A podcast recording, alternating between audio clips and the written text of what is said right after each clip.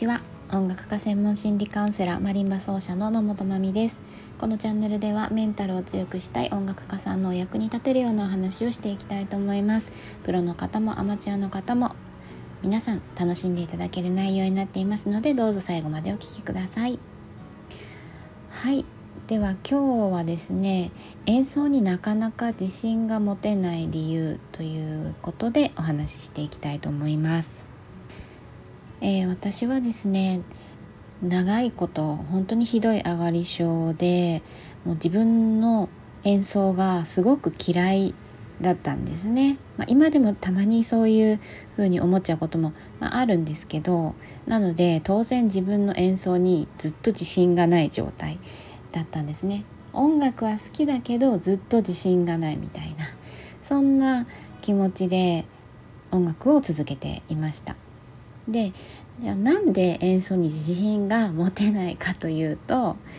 あの等身大の自分を無視しているからなんですね。今の実力今の自分っていうのをちゃんと受け入れてられてないということなんですね。等身大の自分を無視して自分の中にあるすごい理想だったりとかあとは他の人のようになろうとし続けるからずっと自信が持てないっていう状況になるんですね。何かこう自分の中で例えばえっ、ー、と何でしょう私はまあ打楽器を演奏してるので打楽器だったらこの人みたいに演奏できなければならないみたいな何かそういう正解があるとしたらそれにずっと自分を当てはめようとしていたらそれも自信が持てなくなる理由ですね。であと一つあの自分の、えーと、演奏がやっぱり私がさっき言ったみたいに好きじゃないっていうのもあるしあの人間生きていれば自信がなくなることって絶対あると思うんですけどその自信がない状態の自分に対して厳しいですよね。なかなか自信が持てない人っていうのは。まあ、その自信が持てない人っていうのは昔の私なんですけれども、まあ、ずっとそういう状態でしたね。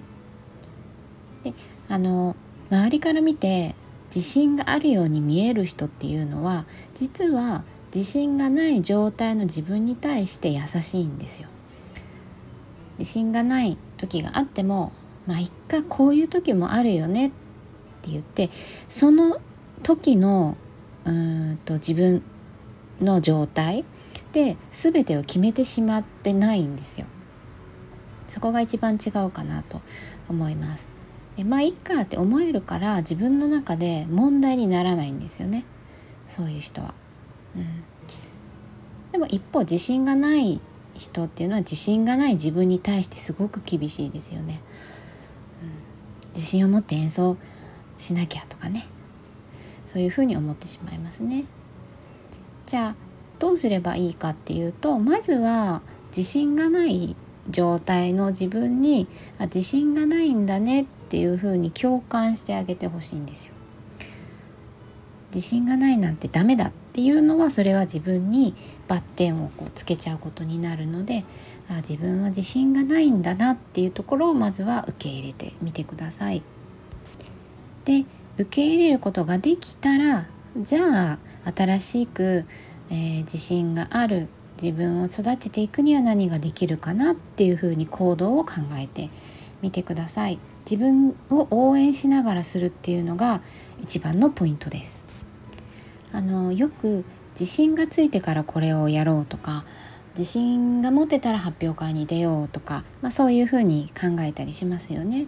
でもあの自信をつけたいのであればもうあのこれっていうのはやるから自信がつくのであって自信がつくのを待ってるとですねいつまでもやりたいことがやれないっていう状況が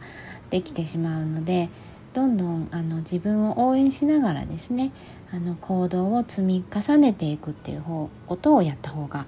音楽には絶対にいいと思います。私が自信を持てるようにするためにどんなことをしているかっていうのをちょっとお話ししたいんですけどそもそも私はもう長い間上がり症でしたし自己否定もとても強かったですしあのすぐうんと自分をね責めてしまうような癖も普通にナチュラルに私の中に存在していたんです。だから自信が、えーと、薄くなりやすいんですね。なので自信を保つための行動っていうのはいっぱいするように心がけてますそれがあの自分の演奏のパフォーマンスを保つことになるっていうのが分かっているからなんですね。で具体的には、えー、もう自分を褒めるっていうのは必ず多めにやっていますし練習のスケジュールを立てるっていうのも自分にストレスを与えずに演奏を仕上げるっていうことのためなんですけれどもこれもしていてあとは疲れやすいあの気質なのであのこまめに休むようにしているっていうことですね。ずっと自信がない状態が続いているっていうのはあの自信がない自分を膨らませることにエネルギーと時間を注いでいる場合があるんですよね。そっちにこう意識が行き過ぎてる場合があるので自分の場合はどうかなっていうふうにちょっと振り返ってみていただくといいかもしれません。はいでは今日は自分の演奏に自信が持てない理由ということでお話をしました。えー、根本的な解決がしたいっていう方は是非無料相談に、えー、ごお申し込みください。一人ではですね解決できないことでも一緒だとスルッと,、えーと原因が分かってその対策が取れるっていうことになりますので是非どなたでもお申し込みいただけますのでお気軽にご相談ください。はい。では今日も最後までお聴きいただきましてありがとうございました。またお聴きください。